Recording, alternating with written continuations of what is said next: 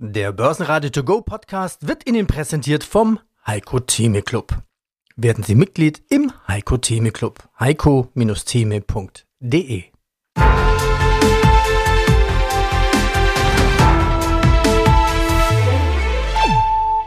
Börsenradio Network AG Marktbericht Die Verbraucherpreise in den USA ziehen wieder an. Die Fantasie für frühe und schnelle Zinssenkungen geht damit verloren. Der Dow Jones mit Rekorden und dann im Minus. Und der Bitcoin-ETF darf in den USA an den Start gehen. Ja, und was macht der DAX daraus? Nach der Rallye der vergangenen Monate scheinen die europäischen Aktienmärkte erstmal zu verschnaufen. Aus dem Börsenradiostudio meldet sich Peter Heinrich mit Kollege Andreas Groß. Der DAX baute am Nachmittag seine Gewinne ab und drehte ins Minus. Am Ende ging er mit einem Verlust von 0,9% mit 16.547 Punkten aus dem Handel. Der Eurostock 50 0,6% tiefer bei 4.443 Punkten. Der ATX in Wien als Total Return 7.534 minus 0,7%. Der Dow Jones erreichte sogar ein neues Rekordhoch zeigte aber dann eine gemischte Reaktion aufgrund der Inflationsdaten und endete vorläufig erstmal im Minus bis zum Redaktionsschluss. Die türkische Lira erreicht ein historisches Tief gegenüber dem Dollar. Ein Dollar ist nun 33,10 Lira wert. Börsenradio Network AG. Wir machen Börse hörbar und verständlich. Die Expertenmeinung. Mein Name ist Harm Bandholz. Ich bin Professor für Volkswirtschaftslehre und Wirtschaftspolitik an der Fachhochschule Kiel. Schauen wir doch mal Richtung USA. Die USA-Wahl, die können wir nicht beeinflussen. Das machen schon die Russen. Böser Scherz, ich weiß. Was, was würde ein demokratischer Präsident bedeuten für Wirtschaft und Börse? Was ein republikanischer? Aus meiner Sicht ist die Wahl uns Europäer, also wir haben ja, wir haben ja Trump schon einmal. Ich habe noch nicht Trump gesagt. Ja, ich weiß. Okay, dann ist ja noch schwieriger zu beantworten. Ich würde dann gerne erstmal die, wenn ich das darf, erstmal die Frage nach den republikanischen Vorwahlen beantworten und dann können wir einfacher zwischen dem republikanischen Kandidaten oder der Kandidatin und demokratischen Kandidaten oder Kandidatin beantworten. Darf ich das? Aber selbstverständlich. genau. Also genau, wir gucken uns die Vorwahlen an. Da wird ja immer wieder über Nikki Haley gesprochen als Hoffnungsträgerin der nicht so ganz radikalen, sag ich mal. Ja, und ihre Umfragewerte sind nach oben gegangen ein bisschen. Aber das hat im Gesamtbild nichts geändert. Also wir müssen uns, sofern wir nicht Trump-Freunde sind, darauf einstellen, dass, dass Donald Trump die Vorwahlen der Republikaner gewinnt. Also die einzige Wildcard sind vielleicht die Gerichtsverfahren, die da laufen. Und man kriegt das ja auch mit, dass er in einigen Bundesstaaten möglicherweise nicht auf die, auf die Liste kommen darf. Aber es sind im Moment noch kleinere Bundesstaaten. Außerdem gibt es ja auch noch Einspruch dagegen. Also im Moment muss man davon ausgehen, dass Trump die Vorwahlen gewinnt und entsprechend auch der Kandidat der Republikaner werden wird. So, und jetzt kann ich dann vielleicht auf, auf die Frage nochmal eingehen. Also wenn jetzt der, der Wahlkampf ist, sieht ja auch bei den Demokraten, ob Joe Biden halt nochmal antritt wenn Joe Biden werden sollte, bedeutet das für die Europäer zunächst mal großes Durchatmen. Denn wir haben Trump erlebt, wirtschaftlich haben wir, glaube ich, gar nicht so viel zu befürchten. Er hat Strafzölle eingeführt, die hat Joe Biden aber gar nicht alle wieder rückgängig gemacht. Also deswegen aus europäischer Sicht die Wahl zwischen Trump und Biden, die hat eher Auswirkungen auf die europäische Sicherheitslage als auf die direkten wirtschaftlichen Beziehungen. Ne? Das ist ja genau das. Und jetzt, ja, müssen wir, es ist ja klar, worum es geht. Es geht jetzt in erster Linie um die Ukraine-Hilfen. Und wenn jetzt Trump gewinnt, würden die Republikaner auch ziemlich sicher die Mehrheit im Senat bekommen und dann vermutlich auch im Repräsentantenhaus. Das heißt, er hätte, ein, er hätte vermutlich eine legislative Mehrheit und kann dann halt jede Hilfe für die Ukraine blockieren und stoppen. Kann sein, dass am Ende trotzdem noch ein paar Gelder fließen, aber die will Trump dann immer teuer erkauft haben. Außenwirtschaftlich ist es ja so, dass es die Amerikaner gar nicht so sehr interessiert, muss man ja auch sagen. Die meisten amerikanischen Wähler interessiert nicht, was außerhalb der USA passiert. Von daher ist es für Trump dann auch gar nicht so ganz wichtig, dass er große Positionen außenwirtschaftlich oder geopolitisch hat. Es geht ihm immer nur darum, dass er politische Siege vorweisen kann. Es gibt ja seine erste Wahlkampfseite, da steht dann auch irgendwo drauf, dass seinetwegen die NATO-Mitgliedsländer 400, ich glaube, Milliarden Dollar mehr an, für Verteidigung ausgegeben haben. Das war ja damals das, was er wollte. Er hat gesagt, wir treten aus der NATO aus, weil die anderen zahlen alle nicht. So, jetzt haben die mehr gezahlt und das ist jetzt ein politischer Sieg, den er seiner Wählerschaft verspricht. Genauso kann ich mir vorstellen, dass Ukraine-Gelder vielleicht weiterhin fließen, wenn Europa ihm in irgendwelchen anderen Punkten die ihm wichtig sind, entgegenkommen und das kann er dann halt seiner Wählerschaft versprechen. Mhm. Aber selbst wenn das passiert, ist es natürlich so, dass die Ukraine jetzt nicht für ein Jahr oder für zwei Jahre im Voraus mit Hilfen rechnen kann. Ne? Das wird dann immer wieder so ein, so ein Krampf, werden die Gelder freigegeben auf den letzten Drücker. Und das ist genau diese große Unsicherheit und ich glaube die größte Folge für Europa, die die Trump-Wahl bringen könnte. Ob da nur noch ein paar Zölle oder Subventionen kommen, das ist für Europa insgesamt gar nicht so ganz wichtig, trifft sicherlich einige Branchen, aber es geht vor allem um die, um die Sicherheitssituation. Und wenn eben dann Biden gewählt wird, dann würde es auf der Sicht durchatmen gehen. Kommen wir zu den wirtschaftlichen Einblicken. In den USA weisen steigende Verbraucherpreise darauf hin, dass der Kampf gegen die Inflation noch nicht beendet ist, was die Erwartungen auf einen frühen und schnellen Zinssenkungszyklus dämpft. Trotz der rückläufigen Kerninflation bleibt die Reaktion der Notenbanken auf diese Daten ungewiss, was zu einer, nennen wir es mal, Warteposition des DAX führt. Die sinkenden Benzinpreise in den USA beeinflussen nicht die Gesamtinflationsrate, was die Herausforderungen im Endkampf gegen die Inflation verdeutlicht. Guten Morgen, Herr Heinrich. Ich wünsche Ihnen ein frohes neues Jahr. Ich bin Christian Rauch und der CEO von Degussa Goldhandel. Das Jahr 2024, man begrüßt sich ja erstmal mit gutes neues Jahr und dann kommt so eine neugierige Frage, jetzt habe ich auch eine. Haben Sie denn so einen persönlichen Neujahrsvorsatz?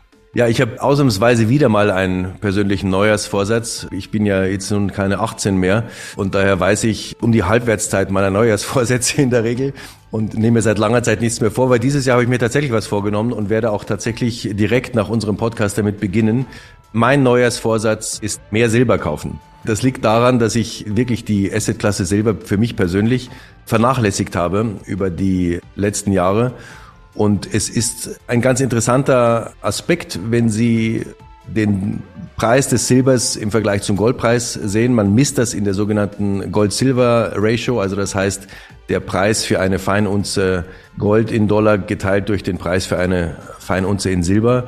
Und der liegt im Moment bei knapp 90, also sprich 88,14 zum Zeitpunkt unseres Podcasts. Und das ist sehr, sehr hoch. Das heißt, Silber ist sehr, sehr günstig im Vergleich zu Gold. Das ist keine Garantie dafür, dass der Silberpreis steigen wird, aber ein guter Indikator. Also gut, jetzt haben wir den Gold-Silber-Preis, Gold-Silber-Ratio gelernt. Wo steht momentan Silber? Ich bin mal am gucken. In Euro 21 und in US-Dollar 23. Ja, 0, genau 7. so ist es. Jetzt Unterschied Gold-Silber. Man sagt ja, Silber ist so, naja, das Gold des kleinen Mannes. Auf der anderen Seite, Gold ist stabil, lässt sich nicht so gut verbrauchen und Silber ist ja eigentlich auch von der Wirtschaft abhängig. Wie ist das denn? Genauso ist es. Das sind sehr, sehr unterschiedliche Edelmetalle. Und das beginnt im Wesentlichen damit, dass Gold eben eine konstante Angebotsmenge hat. Also egal wie viel man versucht zu schürfen, ändert sich eben die weltweite Angebotsmenge von Gold kaum. Bei Silber ist das anders. Und Silber hat natürlich auch Nachfragen, die aus anderen Segmenten kommen. Die Nachfrage nach Gold teilt sich ja ein in, zum Großteil übrigens eine Nachfrage, die aus der Schmuckindustrie kommt, dann eben Investmentgold, Zentralbanken und dann kommt ein bisschen Industrienachfrage mit dazu. Bei Silber ist das ganz anders. Und die Nachfrage nach Silber weltweit hängt sehr stark auch von der Industrienachfrage ab. Plus die Fördermengen von Silber sind sehr viel flexibler als die von Gold. Und aus diesem Grund ist die Wertentwicklung von Silber auch alles andere als konstant, so wie das bei Gold ist. Und wenn Sie den Silberpreis oder eben auch die Gold-Silber-Ratio der letzten Jahre sich angucken, stellen Sie große Schwankungen fest. Es ist eigentlich fast zyklisch, möchte man sagen.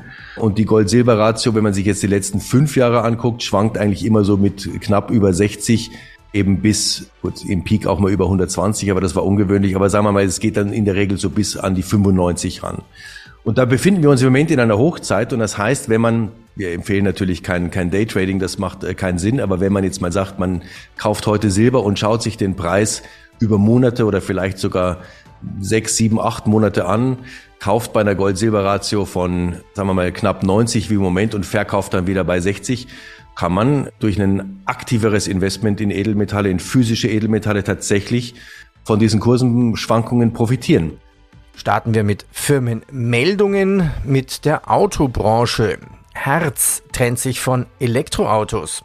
Der Autovermieter Herz plant 20.000 Elektroautos aufgrund hoher Reparaturkosten zu verkaufen und stattdessen wieder Verbrennerfahrzeuge aufzunehmen.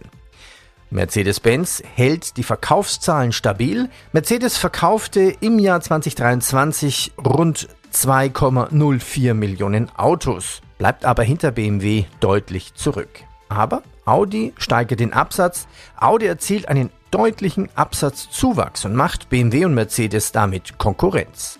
Ja, mein Name ist Thomas Rappold, ich bin Investment Advisor für Technologieindizes. Nächster Index, der Omaha Alpha Index. Im Schatten von Warren Buffett stand oft ein weiterer großartiger Investor, Charlie Munger. Er wäre am 1. Januar 2024 100 Jahre alt geworden. Einen Monat rund vor seinem Geburtstag ist Charlie Munger am 28.11. gestorben. Welche Auswirkungen hat denn der Tod von Munger auf Berkshire Hathaway?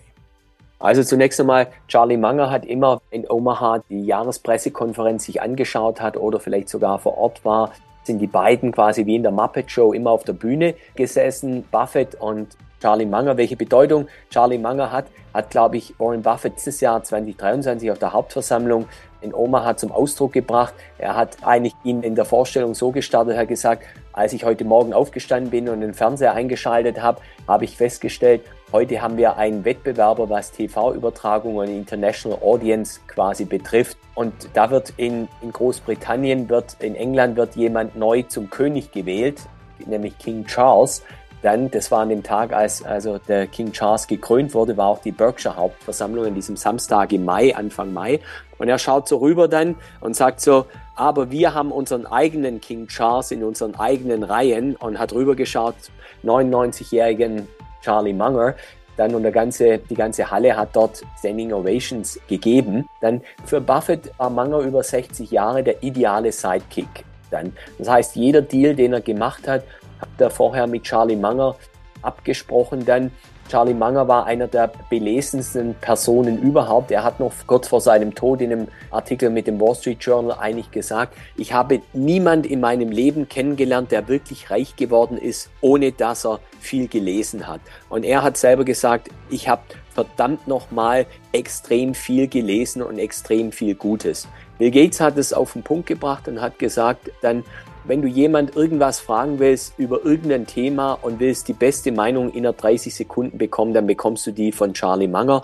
Oder wie es der Sohn von Howard Buffett, der auch im Aufsichtsrat von Berkshire ist, hat gesagt, mein Vater ist vielleicht nur der zweitintelligenteste Mensch auf der Welt. Ich habe den intelligentesten kennengelernt. Das war nämlich, hat es nicht ausgesprochen, aber er hat damit gemeint, Charlie Munger war nochmal von der Intelligenz ein Level über, über Buffett drüber dann ist es sicher ein harter Schlag für, wenn, wenn man 60 Jahre mit jemandem dann so zusammenarbeitet. Dann jetzt inzwischen ist Berkshire so eine Größe, um, um den Zuhörern auch eine Aktie mitzugeben, die die Manger für Berkshire entdeckt hat, war BYD, also den, das Tesla von China. Und Charlie Munger hat BYD frühzeitig vor 15 Jahren erkannt und zu, zu Buffett geschleppt und gesagt, dann hör zu, du musst ja unbedingt den Gründer von BYD, das ist der neue Edison, du musst da investieren. Dann. Und er hat eigentlich Buffett auch diese Art von Investing beigebracht. Also es ist besser, ein großartiges Unternehmen zu einem angemessenen Preis zu kaufen, als ein mittelmäßiges Unternehmen zu einem günstigen Preis, wie Buffett früher gearbeitet hat. Dann. Dann. Und diese Philosophie, glaube ich, von Manger lebt im Unternehmen, in der Berkshire-Kultur weiter und man darf gespannt sein. Buffett hat gesagt, er wird den neuen Jahresbericht, der dann Ende Februar auf den Markt kommt und über die Website downloadbar ist, wird er ausführlich auf Charlie Manger eingehen. Da wird man nochmal gespannt sein, was Buffett da über Manger schreiben wird. Siemens expandiert im Ladesäulenmarkt. Durch die Übernahme von Heliox verstärkt Siemens seine Position im Bereich der Ladesäulen für Elektro-Lkw und Elektrobusse. Und Google kündigt Stellenabbau an. Google plant, hunderte von Stellen in verschiedensten Bereichen zu streichen, um sich, wie nennt man das so schön, neu auszurichten. Ja, schönen guten Tag. Ich bin Michael Blumroth mit der Deutschen Bank in der Strategiegruppe im sogenannten Chief Investment Office tätig und mein Spezialgebiet ist die Analyse, Betrachtung und Strategieentwicklung für Währung und insbesondere auch für Rohstoffe. Sprechen wir über Gold. 2024 wird ein gutes Jahr für Gold. So viel darf ich schon mal vorwegnehmen und verraten. Und du darfst jetzt verraten, warum das so ist. Ja, Sie haben natürlich jetzt nicht die Kristallkugel, aber wir gehen mit sehr, sehr hoher Wahrscheinlichkeit davon aus. Also Gold ist eigentlich eines der Rohstoffe oder einer der Rohstoffe, die wir momentan wirklich am freundlichsten betrachten. Was mich jetzt persönlich ein bisschen ja, gewundert hat, fast, dass der Goldpreis im letzten Jahr so stark performt hat. Wir haben ja ein neues Rekordhoch gesehen, 2135 Dollar die Unze. Und das haben auch jetzt uns momentan über den 2000 Dollar die Unze Marke etabliert. Und man darf ja nicht vergessen, Gold steht immer in Konkurrenz zu zinsbringenden Investments. Wir haben in den USA jetzt momentan Leitzinsen von fünf Viertel bis fünfeinhalb Prozent. Bedeutet also, wenn ich in den USA Geld auf ein Festgeld oder Termingeld anlege, dann sollte ich deutlich über fünf Prozent bekommen als Zins und habe auch eine relativ oder wahrscheinlich hundertprozentig sichere Anlage. Wenn ich eine Staatsanleihe kaufe, in den USA, dann bekomme ich da auch noch ähm, Verzinsungen von viereinhalb Prozent oder für zehn Jahre sogar von vier Prozent, was wir jetzt eine Dekade lang nicht gesehen haben. Also sehr attraktives Investment. Da waren wir sogar bei fünf Prozent zeitweise gewesen. Also jemand, der sagen wir mal, eine sichere Anlagemöglichkeit fürs Geld sucht, in Anführungszeichen, oder eine als sicher betrachtete Anlagemöglichkeit, der kann sein Geld auch für gute Zinsen momentan auf Festgeldern oder in Staatsanleihen parken. Gold als ebenfalls sichere Anlage gelten, zahlt keine Zinsen, keine Dividenden. Also ist es normalerweise so, dass der Goldpreis stark unter den hohen Zinsniveau leiden müsste. Jetzt haben wir nichtsdestotrotz am Jahresende Preise gesehen, die jetzt über 2000 Dollar die Unze deutlich drüber gewesen sind. Wir liegen jetzt wieder ein bisschen zurückgekommen, aber wir halten das Niveau 2030 Dollar die Unze ungefähr. Und wir gehen mit an Sicherheit grenzender Wahrscheinlichkeit davon aus, dass die ähm, Zinswende in der Geldpolitik, die es da kommen wird, die wird vielleicht im zweiten Quartal, wird die FED das erste Mal die Zinsen senken. Vielleicht wird es auch im, im dritten Quartal sein. Wir gehen vom zweiten Quartal aus. Der Markt momentan sogar schon vom ersten Quartal, vom 20. März. Es werden Zinssenkungen kommen. Die werden in den USA kommen, in Großbritannien, in der Eurozone eigentlich an den meisten großen Notenbanken, die jetzt im letzten Jahr die Zinsen erhöht haben, die werden dieses Jahr die Zinsen senken. Und das wiederum bedeutet, weniger Opportunitätskosten für das Halten von Gold. Also ich habe weniger Zinsen, die ich woanders bekomme, wenn ich das Geld dort anlege statt Goldmarkt. Und das spricht eigentlich deutlich für den Goldpreis und vielleicht auch damit zusammenhängt, weil die USA ja ein höheres Zinsniveau haben als wir in der Eurozone. Wenn man davon ausgeht, was der Markt momentan noch nicht so ganz macht, aber was durchaus wahrscheinlich scheint, dass die USA dieses Jahr die Zinsen stärker senken werden als die EZB, dann könnte man auch davon ausgehen, dass der US-Dollar im Jahresverlauf ein bisschen abschwächt. Und das ist auch etwas, was dem Goldpreis normalerweise hilft, weil ähm, ein schwächerer US-Dollar verbilligt Gold in, für die Nachfrage außerhalb des US-Dollar-Währungsraumes. Also für uns in Europa würde ein steigender Euro zum US-Dollar bedeuten, dass das Gold tendenziell etwas billiger werden wird für uns in Euro. Und das könnte die Nachfrage weiterhin befeuern. Werner Lahntaler geht. Der Evotech-CEO tritt zurück aus persönlichen Gründen. Lahntaler begründet seinen Rücktritt mit einem extrem herausfordernden, auch körperlich und insgesamt sehr anstrengenden Jahr 2023. Nach eingehender Reflexion sei er zu dem Schluss gekommen, als CEO des im MDAX gelisteten Biotech-Unternehmens Evotech zurückzutreten. Er könnte dem Unternehmen in den nächsten Jahren nicht bestmöglich dienen, heißt es. Börsenradio Network AG, das Vorstandsinterview. Quartalsbericht. Stefan Büttner, jetzt kann ich mich als CEO vorstellen, damals noch als CFO. Herzlich willkommen.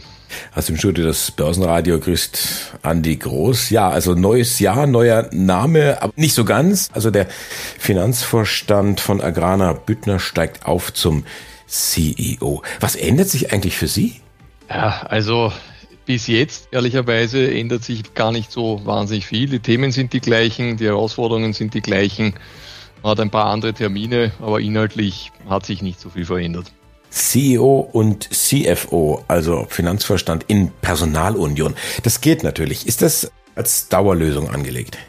Also grundsätzlich muss man hier mal sagen, es gibt ja nicht nur einen Vorstand, sondern es gibt ja auch Mitarbeiter, die gewisse Themenbereiche managen. Wir haben ja schon vor einem Jahr angefangen, weil ich ja mehrere Funktionen im Konzern habe. Das heißt, neben der Finanzvorstandsfunktion im Agrana-Vorstand dann hatte ich ja auch die CEO-Funktion im Segment Frucht oder in, besser gesagt in der Fruchtzubereitung über. Sie bleiben ja auch der Fruchtvorstand. Ja, aber ich hatte sie auch im letzten, in den letzten zweieinhalb Jahren schon. Mhm. Und äh, in diesem Zusammenhang haben wir ja äh, einen Mitarbeiter, einen Kollegen zum Finanzchef auch gemacht äh, auf Ebene B-1, das heißt auf Bereichsleiter Ebene. Der das Finanzressort verantwortet, direkt an mich berichtet, aber der sich so sehr umfassend um all diese Themen kümmert. Insofern hatte ich hier schon in den letzten zweieinhalb Jahren doch eine sehr deutliche Entlastung und äh, das werden wir jetzt auch äh, weiter so beibehalten und werden auch äh, diese Position jetzt einmal sicherlich auch weiter aufwerten. Insofern es ist nicht alles nur auf den Vorstand fokussiert.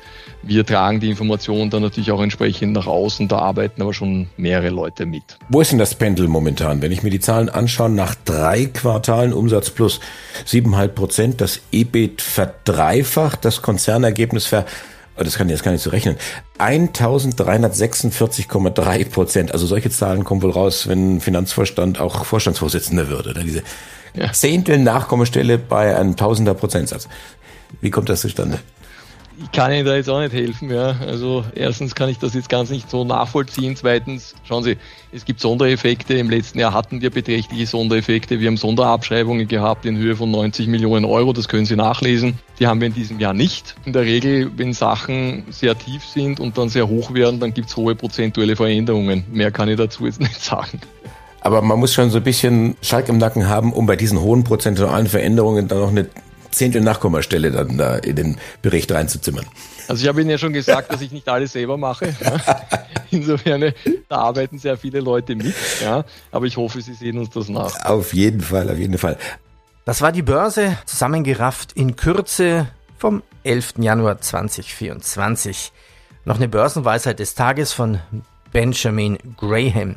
An der Börse ist der einzige Wert, der von Dauer ist, der Wert des Wissens. Ihnen alles Gute und passen Sie mir auf Ihr Depot auf. Und mehr Wissen gibt's auf börsenradio.de. Börsenradio Network AG Marktbericht.